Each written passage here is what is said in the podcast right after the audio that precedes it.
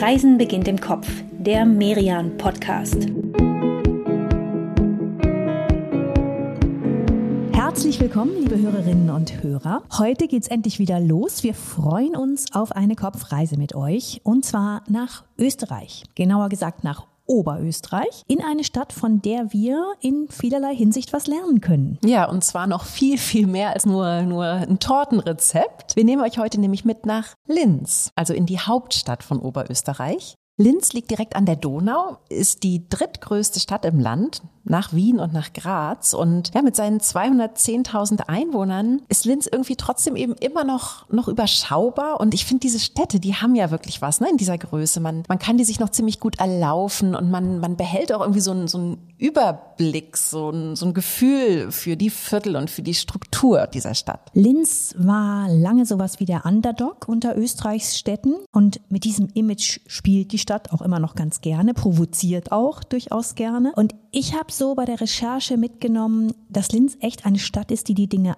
anpackt, die was bewegt. Aber bevor wir da jetzt an den Ufern der Donau weiter in die Tiefe gehen, stellen wir uns erstmal ganz kurz vor. Für alle von euch, die neu dabei sind heute bei Reisen beginnt im Kopf, schön, dass ihr uns gefunden habt. Ich bin Katrin Sander. Und ich bin Inka Schmeling. Und wir beide, wir hosten diesen Podcast des Reisemagazins Merian jetzt schon seit über drei Jahren. Wir waren in diesen drei Jahren mehr als 60 Mal mit euch unterwegs. Wir sind nach Australien gereist, nach Zittau in Sachsen. Also viele spannende Ziele und, und viele Episoden. Hört gerne mal rein. Aber jetzt genießen wir natürlich erstmal die nächste halbe Stunde in Linz eben. Ja, Linz war ganz lange die Industriestadt Österreichs. Stahl und Eisen, das waren hier die ganz großen Themen. Das sind auch immer noch große Themen. Das Linzer Industriegebiet, das liegt vom Zentrum aus so ein bisschen Richtung Südosten, ist immer noch groß. Aber Linz hat sich eben total gut diversifiziert, hat mit dem Strukturwandel früh an angefangen, hat in neue Bereiche investiert. Ja, und deswegen kein Wunder, auch die, die Luft ist deutlich besser hier geworden, als sie es in den 80ern noch war. Heute ist sie genauso gut oder wahrscheinlich sogar zum Teil noch sauberer als in anderen Teilen des Landes. Und Linz ist echt eine Stadt, die boomt. Die hat einen großen Zulauf. Das sieht man schon daran, dass jeden Tag 100.000 Menschen in die Stadt zur Arbeit reinpendeln. Also quasi die Hälfte der Stadtbevölkerung, die kommt jeden Tag nochmal dazu. Und gleichzeitig hat Linz auch einen sehr markanten Imagewechsel hingelegt. Der ist auch auch nicht nur Fassade, sondern der ist auch echt und wirklich von, von Grund auf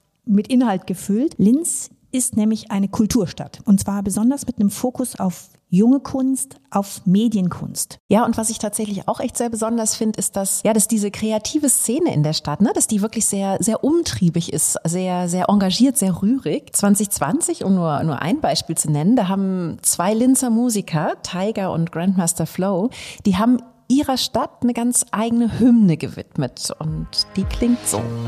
Mein Lenz, mein Lenz, mein Licht in dieser Nacht. Mein Lenz, mein Lenz, fix.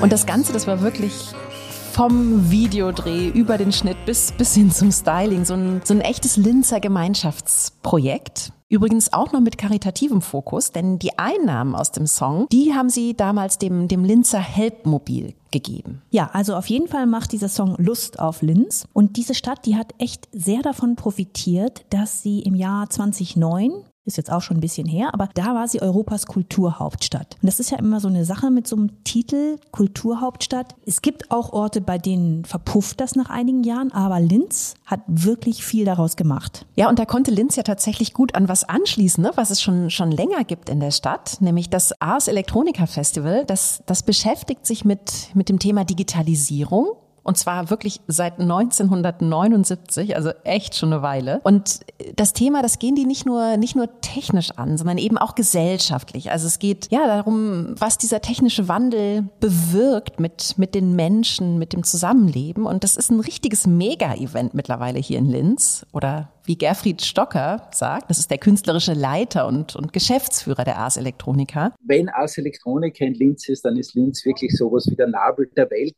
dieser Auseinandersetzung mit den großen Möglichkeiten, aber auch Herausforderungen unserer Zeit. Wir werden später noch ein bisschen mehr mit Gerfried Stocker reden über die Ars Electronica und auch über das Ars Electronica Center. Das ist heute einer der spektakulärsten Orte für Medienkunst in Europa. Aber das heißt jetzt auch überhaupt nicht, dass Linz nur Hightech, Digitalisierung und Industrie ist. Ganz im Gegenteil. Also diese typische österreichische Gemütlichkeit, auch die finden wir hier in Linz, zum Beispiel rund um den Hauptplatz und die Landstraße, die geht so vom Hauptplatz ab. Da haben wir die Gasthäuser. Ja, und äh, Cafés natürlich für die Linzer Torte, aber tatsächlich auch so ganz, ganz nette Kieze zum Bummeln und, und hübsche Geschäfte. Also Linz, es bietet wirklich eine spannende Kombi aus, aus Industrie, aus Kultur, Wirtschaft, dann eben, ja, dieser Gastlichkeit, Gemütlichkeit und gleichzeitig auch noch viel, viel Grün. Denn entlang der Donau, die wirklich hier mitten durch die Stadt fließt, ist die Stadt eben tatsächlich auch sehr grün und auch das Umland, das ist echt ein Traum. Ja, jetzt haben wir einmal so den großen Bogen gespannt. Lass uns jetzt mal ein bisschen tiefer einsteigen, gerade zum Thema Kultur. Linz hat da ein großes Fest vor der Brust. Das nächste Jahr, 2024, wird hier gefeiert, denn ein ganz berühmter Sohn der Stadt feiert dann Geburtstag, den 200. Es geht um Anton Bruckner, der Komponist, von dem viele sagen, er sei der größte der Musikgeschichte. Ja, man könnte jetzt denken, okay, 200. Geburtstag, das klingt eher nach so einer, ich weiß nicht, so ein bisschen rückwärtsgewandten Veranstaltung. Aber das möchte Linz ganz explizit nicht. Man macht das hier einfach mal ganz, ganz anders und setzt sich tatsächlich super modern mit Bruckner auseinander. Es gibt natürlich Konzerte. Das Linzer Bruckner Orchester unter Markus Poschner, das spielt natürlich im Bruckner Haus echt ein tolles Haus mit, mit großartiger Akustik direkt an der Donau. Aber das ist eben nur ein Teil des Programms. Ja, Bruckner bekommt zum Beispiel auch das ganze Jahr über eine eigene Ausstellung im Deep Space des Ars Electronica Center. Being Anton heißt sie und wir wollen uns das AEC ja nachher noch genauer anschauen, aber schon mal als kleinen Appetizer. Bruckner wird dann im Deep Space präsentiert. Das ist ein 3D-Projektionsraum, in dem du also buchstäblich rundum eintreten kannst in Bruckners Welt zwar nicht nur in seine Musik, sondern auch in seine Gedanken, das, was ihn bewegt hat. Also wenn man den Komponisten auch abseits der Konzerte besser verstehen möchte, ist das ein super Angebot. Ja, und nicht nur das, ne? Bruckner bekommt ja sogar noch ein eigenes Clubfestival zu seinem Geburtstag. Beim Stream Club im, im April 24, da kommt Bruckner in die Clubs und genauso kommt, kommt wiederum Clubmusik in kirchliche Räume. Also zum Beispiel in den alten Dom oder in die Stadtpfarrkirche und damit genau an die Orte, an denen Bruckner selbst gearbeitet, musiziert hat. Und das Ganze, das ist wirklich eine, ja, eine sehr coole Art, finde ich, Bruckners eigenes Improvisationstalent auch zu, zu feiern und in die Gegenwart zu holen. Ja, und 2024 ist auch nicht nur mit Blick auf Bruckner ein besonderes Jahr. Es ist für Linz und Oberösterreich auch sowas wie ein Superkulturjahr. Denn Bad Ischl und das Salzkammergut, die sind 2024 auch noch europäische Kulturhauptstadt, haben also den Titel inne, der 2009 in Linz so viel losgetreten hat. Und um euch jetzt mal die Dimensionen ein bisschen zu verdeutlichen, von Linz bis nach Bad Ischl, da sind es so gute 100 Kilometer. Das heißt, diese beiden Events, die werden sich ergänzen und gegenseitig auch befruchten. Ja, insgesamt 35 Bruckner Orte wird es in Oberösterreich geben. Und wie immer bei Reisen beginnt im Kopf, müsst ihr nichts mitschreiben. Ihr findet alle Tipps, von denen wir hier reden, alle Adressen und natürlich auch den Link zum, zum Programm für Bruckner 24. Das alles findet ihr schön zusammengefasst auf einer eigenen Travellist und die gibt's auf merian.de. Ihr müsst einfach nur in die, in die Shownotes zu dieser Episode schauen und da habt ihr dann den direkten Link auf die merian.de Seite. Ja, und wir starten jetzt mal mit einem dieser Bruckner Orte nicht in Linz, sondern ein Stück weit entfernt. Und zwar ist es das Stift St. Florian. Beamen wir uns dort mal hin.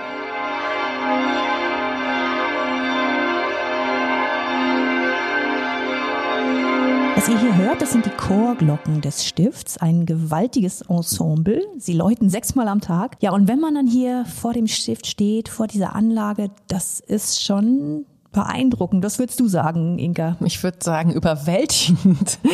Also tatsächlich ist das Stift St. Florian, das ist, das ist wirklich riesig. Das ist eine, eine großartige Barockanlage mit einer eigenen Stiftskirche und tatsächlich auch mit einer kostbaren Bibliothek. Einer der kostbarsten überhaupt in Österreich. Hier gibt's 70.000 Bücher und die meisten sind Jahrhunderte alt. Darunter sind super kostbare Handschriften. Und wie viele Klöster war eben auch St. Florian früher ein Ort der Bildung, ein, ein kulturelles Zentrum. Allerdings ist hier tatsächlich das, das Ausmaß, ne, die, die Pracht, das ist schon wirklich sehr besonders. Und zu St. Florian gehört auch ein eigener Kaisertrakt mit dem Marmorsaal. Also dieses Stift, das war wirklich darauf angelegt, dass hier der Kaiser zu, zu Gast herkommt. Es gibt allein 16 sehr großzügige Kaiserzimmer und ich finde, das, das trifft es auch irgendwie am besten. Also diese ganze Anlage, die ist, ja, die ist majestätisch. Und in dieses gewaltige Stift, da kommt dann eben im Jahr 1837 ein Junge, Anton Bruckner aus dem Örtchen Ansfelden. Er ist 13, als seine Mutter ihn hierher bringt. Der Vater ist gerade gestorben und Anton wird hier angenommen als Sängerknabe. Er ist musikalisch, dieser Teenie, aber auch kein Wunderkind in dem Sinne wie Mozart oder so. Aber er entdeckt hier die Musik für sich. Er wird hier selbst Lehrer, kommt im Lauf seines Lebens immer wieder hierher zurück, komponiert hier, betet hier und er ist hier auch begraben.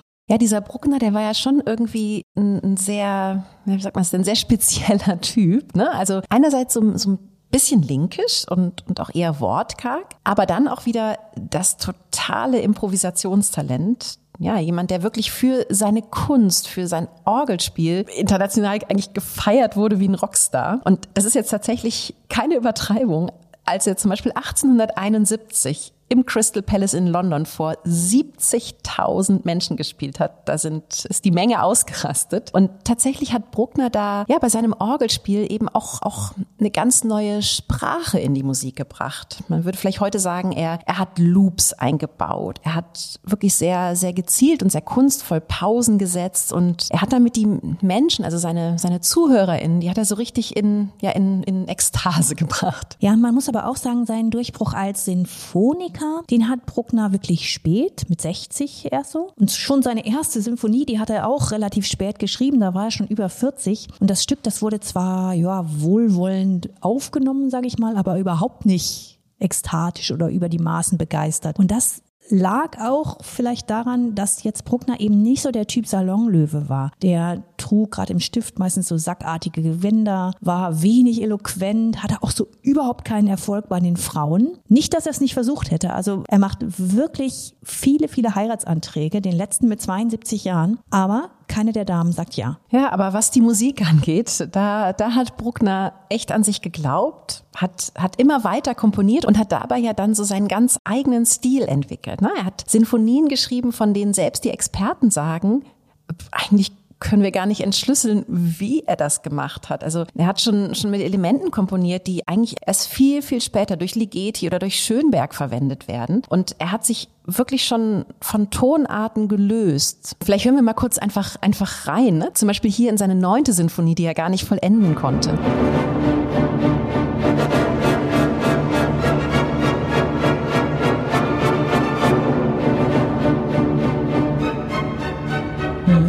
Gott hat er sie gewidmet. Wir haben das Glück, dass wir heute einen der wichtigsten Bruckner-Experten an unserer Seite haben. Norbert Travöger ist der künstlerische Direktor des Bruckner Orchesters. Er ist ganz maßgeblich an den Planungen für das große Bruckner Jahr beteiligt. Herr Travöger, was würden Sie denn sagen? Kann man den Menschen Bruckner hier in St. Florian gut kennenlernen? Insofern, wenn man ihn heute aufsuchen will, dann muss man nach St. Florian fahren. Er ist dort sozusagen freistehend in einem metallenen Sarkophag in der Gruft unter seiner Orgel begraben oder eigentlich nicht begraben, sondern der Sarkophag steht da auf einem Sockel. Sozusagen eine, eine ganz bewusste, würde ich fast sagen, Inszenierung oder ein Bestattungsort, den er, den er sich gewünscht hat. Das zeigt, dass St. Florian eine ganz große Rolle in seinem Leben gespielt hat. Wir haben ja eben schon kurz über den Menschen Bruckner geredet, also eine ja, schwer zu greifende Persönlichkeit. Ne? Auf der einen Seite eben diese Genialität und dann wieder seine tiefe Religiosität, aber gleichzeitig auch die Zwänge, die ihn ja durchaus im Griff hatten. Also man weiß zum Beispiel, dass, dass Bruckner wie verrückt alles gezählt hat. Er hat seine Gebete gezählt, die, die Takte in seinen Partituren, die Fenster in den Fassaden, an denen er vorbeiging. Und Sie haben sich ja wirklich intensivst mit Bruckner beschäftigt. Können Sie uns den Menschen Bruckner noch ein bisschen beschreiben, näher bringen?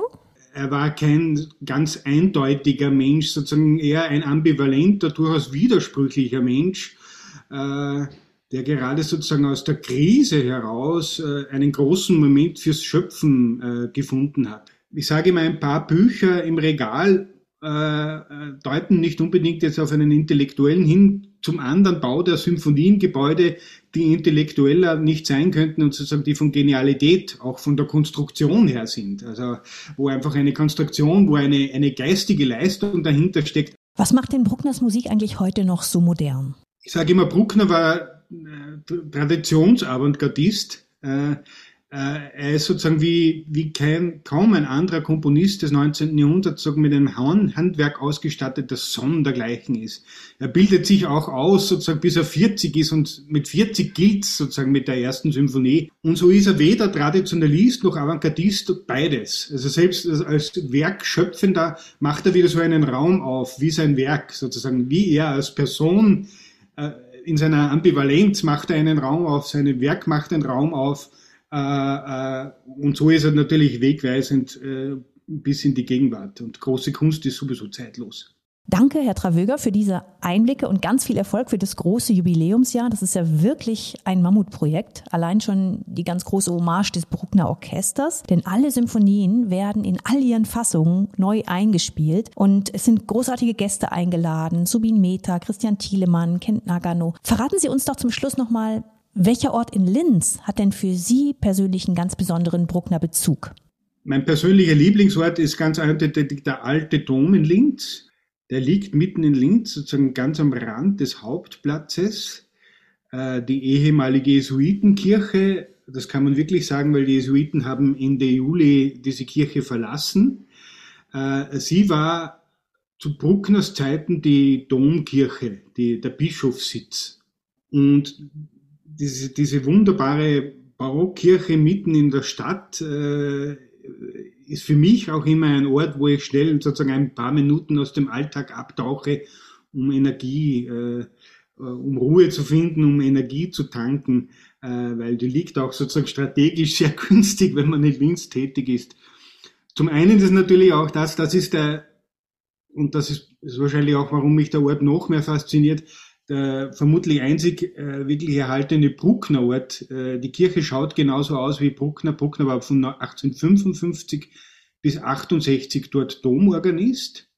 Äh, und das Orgelinstrument, das dort steht, äh, ist in der Originalgestalt, wie sie es Bruckner verlassen hat. Oh, super Tipp. Vielen, vielen Dank, Herr Travöger. Und natürlich nehmen wir euch mit. Es geht jetzt also zurück ins Herz von Linz und so klingt sie. Bruckners Orgel im alten Dom.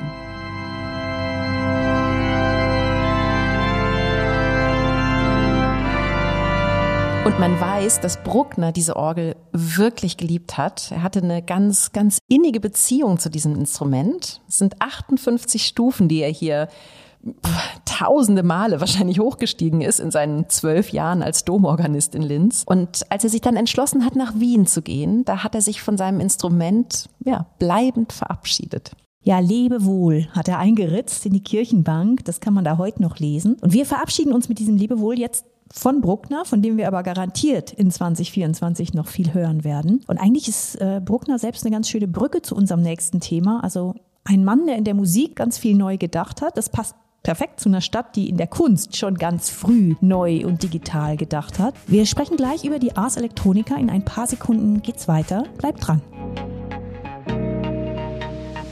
In dieser kurzen Pause möchten wir euch ein anderes Reiseziel vorstellen, ja, in dem man ebenfalls wunderbar draußen unterwegs sein kann. Sachsen bietet nicht nur die großen Kulturmetropolen, Dresden, Leipzig, sondern eben auch das perfekte Setting zum Entspannen im Grün. Ja, und das in geradezu märchenhaftem Ambiente. Das Wasserschloss Moritzburg, das kennen viele aus dem Filmklassiker Drei Haselnüsse für Aschenbrödel. Im Sommer kann man diese Geschichte dort als Open-Air-Musical erleben und im Winter gibt es eine Ausstellung zum Kultmärchen Beides in Traumkulisse direkt im und am Schloss. Ja, oder ihr spaziert durch das hübsche Meißen. Das ist bekannt für die exzellenten Weine aus dem Elbtal und für seine mächtige Albrechtsburg. Zu deren Füßen erstreckt sich eine zauberhafte Altstadt. Und wenn es doch mal Großstadt sein soll, dann Leipzig auf dem Wasser. Bei einer Kanutour auf dem Karl-Heine-Kanal, da präsentiert sich die Stadt als grün-blaue Schönheit mit jeder Menge attraktiven Uferplätzen. Und mehr Infos und Tipps zu eurem Urlaub draußen in Sachsen, die findet ihr online auf sachsen-tourismus.de. Wir sind zurück in Linz und wir haben es ja am Anfang schon angekündigt. Es gibt hier mit der Ars Electronica ja ein Festival, das jedes Jahr im September um die 100.000 BesucherInnen nach Linz zieht. Der Titel heißt übersetzt eben sowas wie, ja, wie elektronische Kunst, aber irgendwie trifft es das nicht so ganz, finde ich, was da an diesen, an diesen fünf Tagen im September passiert. Tja, also was ist der Kern der Ars Electronica? Das fragen wir einfach mal Gerfried Stocker. Er ist der künstlerische Leiter und Geschäftsführer der Ars Electronica. Was würden Sie denn sagen, Herr Stocker? Stocker, was macht dieses Event so besonders? Äh, einige Dinge. Zum einen, dass Ars Electronica in Linz schon so lange, nämlich seit 1979, mit dieser technologischen Revolution beschäftigt. Also was passiert, wenn sowas komplett Neues wie damals die Computer oder jetzt eben Dinge wie die Social Media, die virtuellen Realitäten oder insbesondere künstliche Intelligenz in unser Leben eindringen. Wenn diese Techniken nicht nur in den Fabrikshallen und in den Planungsbüros oder Forschungsstätten wirken, sondern wenn es eben Teil unseres gesamten Lebens wird. Und diese Auswirkung auf uns, auf unser Leben, auf die Gesellschaft, das ist das, was Ars Electronica in den Mittelpunkt stellt. Und da ist das Ars Electronica Center wirklich eine, zum Glück können wir sagen, extrem erfolgreiche Anlaufstelle für Menschen, die sich für diese Themen interessieren. Es ist also echt dieser Mix, ne? Also einerseits wird natürlich die Technologie gezeigt, immer das, was, was in diesem Jahr gerade State of the Art ist. Und allein das ist ja schon aufregend. Also da tut sich ja in diesen Zeiten enorm viel. Äh, total, total. Aber es geht eben nicht nur um den technologischen Wandel, sondern es geht immer auch ja um den, um den gesellschaftlichen Wandel, der damit einhergeht. Also darum, was die Technologie mit uns macht, wie sie, wie sie unser Leben verändert. Und das spiegelt sich ja auch in den Preisen wieder, die jedes Jahr auf der Ars Electronica in verschiedenen Kategorien vergeben werden. Die sind inzwischen ja echt so die Oscars der Medienkunst. Ja, wobei es äh, keine Oscars sind, sondern es sind goldene Nikas in Anlehnung an die griechische Siegesgöttin Nike. Und von diesen Nikas, da hat selbst Julian Assange mal eine bekommen. 2009 schon wieder, im Jahr der Kulturhauptstadt. Damals hat er das bekommen für die Gründung von WikiLeaks und das ist ein ganz gutes Beispiel. Man sieht, ja, es geht um technologische Entwicklung, aber ganz besonders geht es darum, was einzelne Menschen, was Gruppen, was Gesellschaften daraus machen.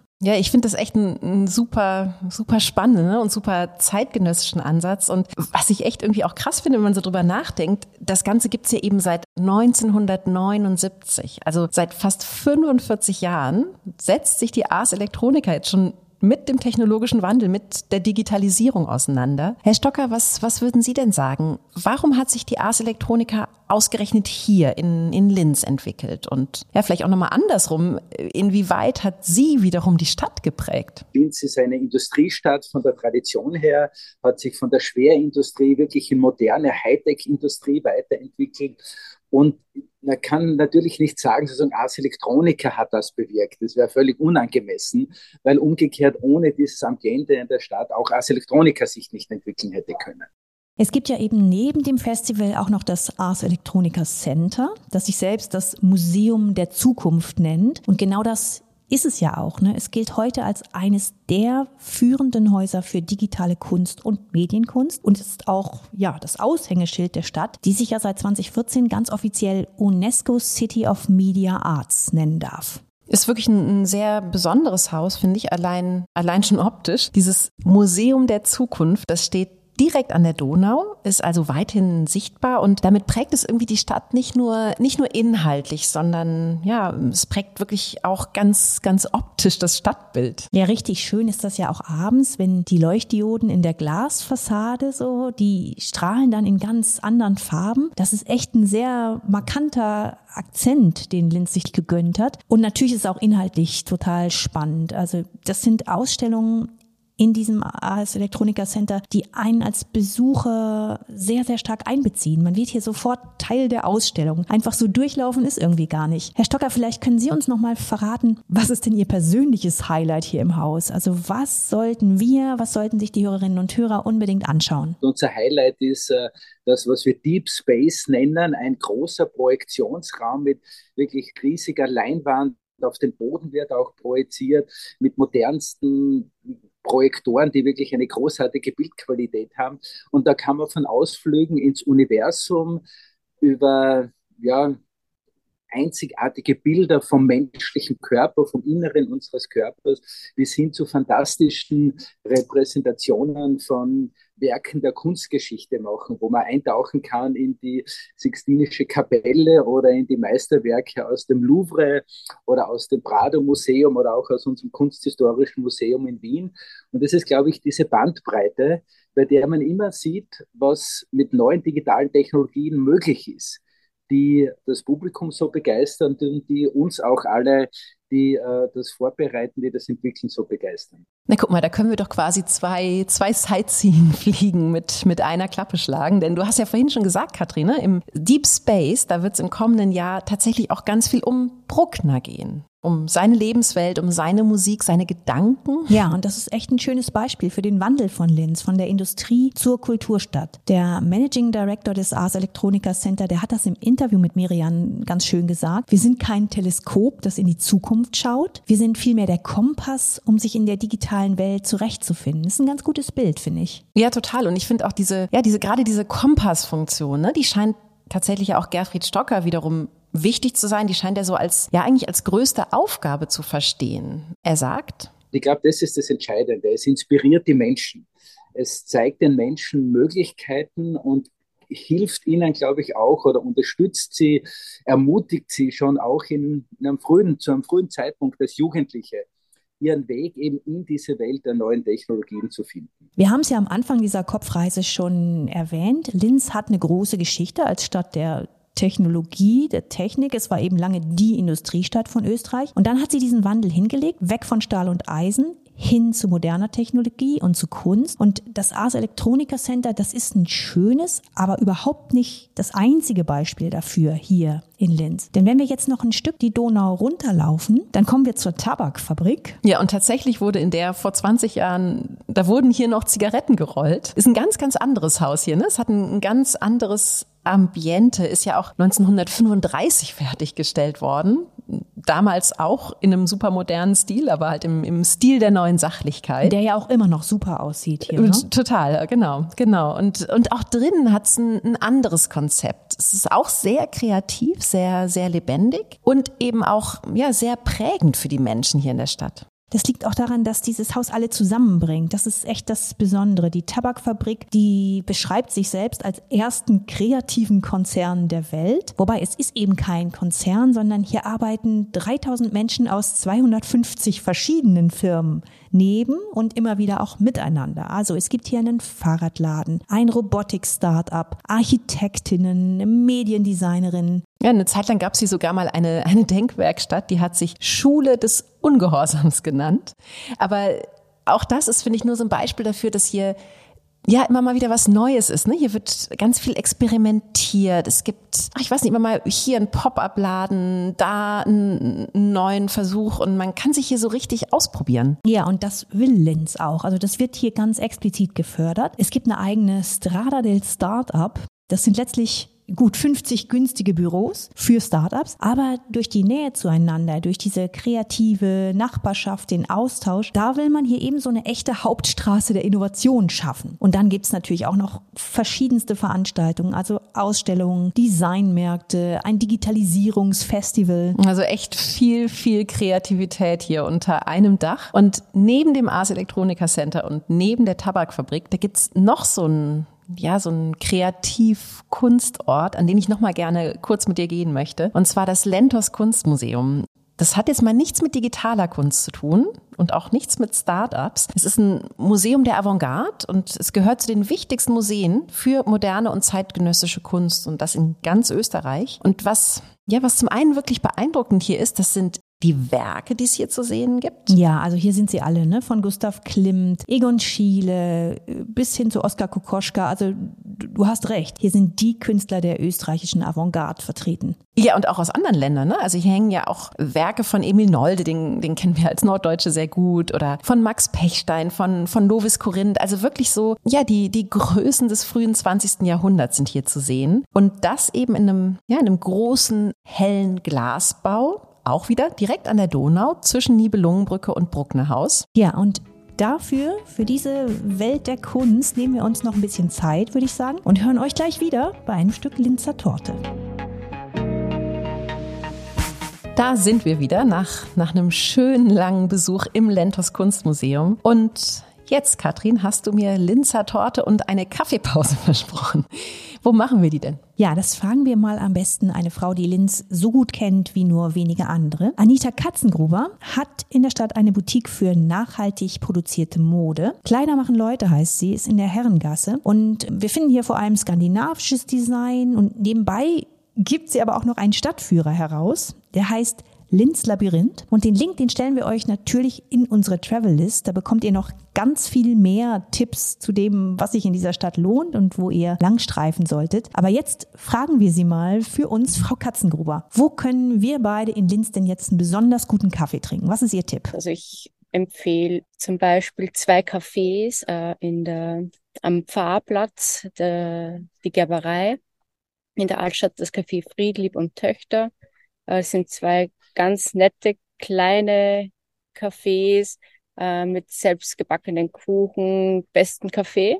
Oh, gleich zwei Adressen, super. Da, da können wir unsere Koffeinreserve ja, ja ordentlich auffüllen. Und bekommen dazu bestimmt auch noch ein Stück Linzer Torte, oder? Ja, bestimmt. Das muss nämlich auf jeden Fall jetzt sein, denn ich finde die Linzer Torte, die ist ja eigentlich fast so was wie eine Sehenswürdigkeit hier, oder? Ja, also auf jeden Fall das älteste überlieferte Tortenrezept der Welt. Es stammt ja aus dem 17. Jahrhundert, aber aus einem italienischen Kochbuch. Das gehörte einer Gräfin aus Verona, das weiß man. Okay, aber dann hat die, die Linzer Torte eigentlich gar nichts mit Linz zu tun, oder? Doch, doch, das ist sogar recht wahrscheinlich. Ganz hundertprozentig belegt ist es nicht, aber es wird angenommen, dass diese Torte eben tatsächlich von hier kommt, nur dann eben sehr bald Karriere gemacht hat und auch außerhalb von Linz beliebt wurde. Selbst in der US-Serie Friends taucht sie ja auf, ne? Also als Ross erzählt, er habe in New York mehrere Dutzend Linzer Torten gekauft. mehrere Dutzend. Okay, wow. Das, braucht man schon äh, Hunger. Ja, da braucht man Hunger Hunger und irgendwie auch noch ein paar Freunde, glaube ich, tatsächlich ein paar Friends, denn die haben es ja echt in sich, ne? Also wenn man so ins Rezept schaut, Mürbeteig unten, dann darauf Marmelade aus roten Johannisbeeren und dann nochmal obendrauf dieses, dieses typische Gitter aus, aus Linzer Masse. Das ist ja eine Mischung aus, aus Mehl, Fett, Ei, natürlich viel, viel Zucker. Und dann kommt ja immer noch so eine Nussmasse mit rein, meist aus Mandel. Ja, also schmeckt wahnsinnig lecker, aber man macht auch satt. Auf der ganzen Welt kennt und schätzt man die Linzer Torte ja. Es gibt sogar eine Operette mit dem Titel Linzer Torte. Oh, das muss ein echter Fan gewesen sein. Jan Bayer war das, glaube ich. Ja, aber ich glaube, die Operette, die hat er dann hier in Linz uraufgeführt. Also was ja auch stimmig ist. Am Passt. Ort des Geschehens, genau. Ja, Wahnsinn. Jetzt müssen wir uns eigentlich nur noch überlegen, wo wir nach unserem doppelten Kaffee jetzt noch Torte essen. Denn da gibt es eigentlich vor allem zwei Konditoreien, die, die hoch gehandelt werden in Linz. Genau, das ist einmal die Konditorei Jindrak in der Herrenstraße, also auch da, wo Kleider machen Leute ist, die Boutique von Anita Katzengruber. Angeblich wurde hier das Original erfunden. Und dann gibt's aber auch noch die K&K Hofbäckerei. Und von der behaupten viele Linzer, das wäre einfach die beste Variante. Okay, also haben wir, haben wir jetzt viel Torte zur Auswahl und ich würde einfach mal sagen, wir, wir holen aus beiden vielleicht je ein Stück, muss ja nicht gleich ein Dutzend sein. Und dann teilen wir uns das und, und ja, probieren mal, welche von den beiden Varianten bei uns gewinnt. Ja, das ist doch ein super Plan. Wir werden hier aber nicht spoilern, welches unsere Lieblingstorte ist. Dafür sollt ihr dann nach Linz kommen und das selbst ausprobieren. Ja, der Weg ist das Ziel in dem Fall. Wie auch immer, die Linzer Torte, die gibt uns natürlich jetzt wieder ordentlich Energie. Wir können noch ein bisschen durch Linz schlendern, durch die Altstadt und zum OK-Platz. Der OK-Platz, der gilt so als die coolste Ecke der Stadt. Diese Abkürzung, was ein bisschen kryptisch klingt, das äh, kommt vom offenen Kulturhaus hier am Platz. Und dieses offene Kulturhaus, das ist wirklich sehenswert. Auch hier gibt's wieder viel Kunst, viele Ausstellungen, Festivals rund um die Medienkunst. Drinnen ist außerdem noch das Kino Movimento mit einem super Programm und mit der Kultkneipe Gelbes Krokodil gleich nebenan. Das ist auch wieder so ein Ort, wo man merkt, ja, hier in Linz, da bewegt sich was, da passiert viel Neues. Ja, und eben tatsächlich gerade im, im Freizeitbereich, finde ich. Also eben auch bei den Cafés, bei den Restaurants und vielleicht planen wir einfach gleich mal unser Abendessen vor. Am besten auch wieder mit, mit Anita Katzengrubers Hilfe. Ja, wenn man schon einen Insider hier dabei hat, ne? Genau, weil, weil ich meine, da gibt's natürlich viel, aber ich fände spannend, wenn wir uns irgendwie was raussuchen, was, ja, was, was besonders gut ist und, und besonders schön und, und vielleicht auch nicht ganz so traditionell, sondern irgendwas, so ein Ort, wo man, wo man diesen neuen Linz-Vibe richtig gut mitbekommt. Tolle Restaurants äh, sind in der Altstadt das Muto, Und äh, ein bisschen abseits der Altstadt äh, das Restaurant Rossbad in der Klammstraße. Junge Köche, die tolle regionale Produkte verarbeiten und wirklich ganz besondere Gerichte draus zaubern, wo jeder Gang, der serviert wird, ein Highlight ist und die Besitzer dort erzählen was dazu, äh, was, was sie verarbeitet haben, was sie daraus äh, gemacht haben, woher der Wein kommt, woher die Produkte kommen, äh, wie die Zubereitung stattgefunden hat. Und das ist wirklich äh, nicht nur Essen, sondern wirklich so, so ein Erlebnis, würde ich sagen. Danke für die Tipps, liebe Frau Katzengruber. Das sind ja auch wirklich Restaurants mit Köchen, die viel neu und anders machen. Muto, allein der Name impliziert ja schon, dass da Veränderung ist, kommt von mutare aus dem Lateinischen, also verändern, verwandeln. Und genau das wird hier gemacht. Die Köche, die, die nehmen Produkte aus der Region und spielen dann so richtig damit. Also die experimentieren mit verschiedenen Texturen, Kombinationen. Das ist echt sehr, sehr spannend, was hier alles so entsteht. Und auch das Rossbad, das ist ja eine richtige Experimentierwerkstatt. Ja, wurde übrigens gegründet von den beiden Köchen Rossbach und Barth, daher der Name. Ja, und noch ein dritter Koch ist ja seit einem guten Jahr dabei. Früher waren hier in den Räumen die Linzer Stuben. Und genauso wie dieser Name klingt, ist auch die Einrichtung noch heute, also so dunkles Holz, altes Gemäuer, aber das Spannende ist, dass das, was auf den Tisch kommt, einen ganz anderen Akzent hat. Das äh, sind zwar auch die alten traditionellen Gerichte der Region, aber eben immer mit so einem coolen neuen Twist. Ja, und auch hier wieder, ne, die, die Produkte, die kommen aus der Region, die kommen von kleinen Betrieben und, und gerne auch von Familienbetrieben. Also das Thema Regionalität und, und Nachhaltigkeit, das, das schreiben diese neuen Köche hier wirklich, wirklich groß. Bevor wir beide aber jetzt bei einem köstlichen Abendessen diese Reise nach Linz ausklingen lassen, liebe Inga, da habe ich noch so eine Sache, die ich gerne als Sightseeing-Abschluss mit dir noch machen möchte. Und zwar Lass uns mal die Straßenbahn nehmen und hochfahren auf den Pöstlingberg, also auf den Hausberg von Linz. Das ist aber auch cool mit der Straßenbahn auf dem Berg. Das kann auch echt nicht jede Stadt, oder? Nee, das war wirklich ein eleganter Kniff. Den hat sich Linz auch wieder zum Kulturhauptstadtjahr 2009 gegönnt. Da wurde nämlich die ursprüngliche Strecke der Bergbahn umgespurt und ans Straßenbahnnetz angeschlossen. Und so kannst du jetzt vom Hauptplatz mitten im Zentrum mit der Linie 50 direkt eben hochfahren auf den Pöstlingberg. Und genau das machen wir jetzt und stellen uns dann da oben mal auf den Gipfel und genießen die Aussicht. Also zum Finale nochmal so so einen richtig schönen Blick auf die Stadt, ja. Das äh, finde ich klingt gut und, und ist echt ein schöner Abschluss. Und gleichzeitig ist aber, finde ich, so ein bisschen das Problem, dass dieser, dieser Blick, der macht echt Lust auf mehr, ne? Denn wenn man so über die Stadt hier schaut und, und über die Donau so hinweg, dann, dann sieht man bei gutem Wetter ja bis zu den Alpen und man ahnt irgendwie, dass es hier in Oberösterreich echt noch, noch so einiges mehr zu entdecken gibt. Ja, und das stimmt. Und für den Fall, dass ihr, liebe Hörerinnen und Hörer, noch ein paar Tage habt und dranhängen könnt an euren Linz-Aufenthalt, Oberösterreich hat da richtig viel zu bieten, auch außerhalb der Hauptstadt. Ja, dazu könnten wir locker noch eine Episode machen, mindestens eine. Aber für euch zum Anteasern, vielleicht nochmal ganz kurz die Highlights wenigstens. Man teilt Oberösterreich offiziell in, in vier sogenannte Viertel ein. Da gibt's einmal das Hausruckviertel und das Innenviertel im Westen, dann das Traunviertel im Süden und im Norden das Mühlviertel. Und das, das beginnt eigentlich gleich hier im Norden von Linz. Und ist echt eine traumhafte Gegend. Also so Wiesen, Hügel, Wälder und dann eben die sehr naturbelassenen Flüsse, die diesem Viertel seinen Namen geben. Das sind die große Mühl, die kleine Mühl und die steinerne Mühl. Ja, also ein super Terrain für, für Radfahrer und Wanderer und ja, eigentlich für alle, die, die wie wir hier oben gerade Lust auf Weitblick haben. Und Vielleicht nochmal so ein ganz anderer Tipp dann wiederum. Das ist die Region Salzkammergut um, um Hallstatt und um die neue Kulturhauptstadt Bad Ischl. Und hier seid ihr dann im Süden von Oberösterreich wirklich ja ein ganzes Stück alpiner unterwegs. Ne? Hier gibt's großartige Bergseen, wie zum Beispiel den Traunsee unterhalb des Traunstein oder den Wolfgangsee, den Mondsee. Ja, mit den großen Landschaften, da können wir hier echt lange weitermachen in Oberösterreich. Da gibt's zum Beispiel auch im Süden das Tote Gebirge in der Region Pyren-Priel. Und da ist es so, dass das eine Hochebene ist, eine Hochkarstfläche, die quasi natürlich entwässert ist. Da wächst fast nichts. Es gibt ganz viele Höhlen und das hat so eine sehr faszinierende Landschaft geschaffen. Also inmitten von 2000er Bergen bist du da in der größten Hochkarstfläche in Mitteleuropa unterwegs. Ja, es hat fast so was, so was Mondartiges irgendwie da, ne? Und, und dann wieder gibt's den Nationalpark Kalkalpen in der Region Steyr und, und der ist auch schon wieder das totale Gegenteil. Der ist, der ist reich an Wasser und eben an Grün. Hier gibt's ganz viele Gebirgsbäche, tosende Wasserfälle, grüne Almen, Berggipfel sowieso. Also wirklich, ja, ich finde, wie du so schon sagst, ne, also ganz schön viel Vielfalt für so ein Bundesland, das ja gar nicht so groß ist. Ja, also ihr merkt es, wir würden durchaus gern noch länger bleiben in Oberösterreich. Ja, oder wie die Musiker Tiger und Grandmaster Flo in ihrem Lied gesungen haben. Manchmal fahr ich raus, doch was du hast, hat keine andere Stadt.